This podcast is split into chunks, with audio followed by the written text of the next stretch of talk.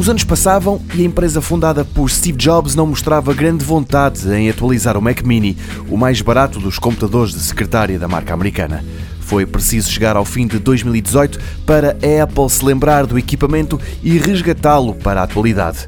Visto de fora, o aspecto pouco mudou. Era cinzento claro, agora passou para um mais escuro. Por dentro, ao nível das entranhas, é que mudou quase tudo. E o preço também. Antes, o Mac Mini base custava cerca de 500 euros, agora o menos caro de todos custa 919. E será que as mudanças justificam a quase duplicação deste valor? O The Verge tenta responder a essa questão num artigo cujo título é A opção económica dos Mac já não é assim tão económica. O site dá a esta máquina 7,5 valores, em 10 possíveis. Do lado positivo estão coisas como o enorme aumento no desempenho e na velocidade, mas o preço faz com que já não seja tão apelativo nem mesmo para os utilizadores habituais dos computadores da Apple.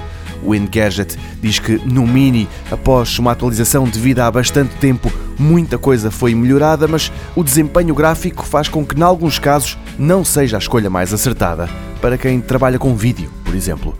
Já o TechRadar parece mais entusiasta, o site diz que valeu a pena esperar, que o preço está mais elevado, mas mesmo assim é um valor competitivo se comparado com o de outros computadores pequenos.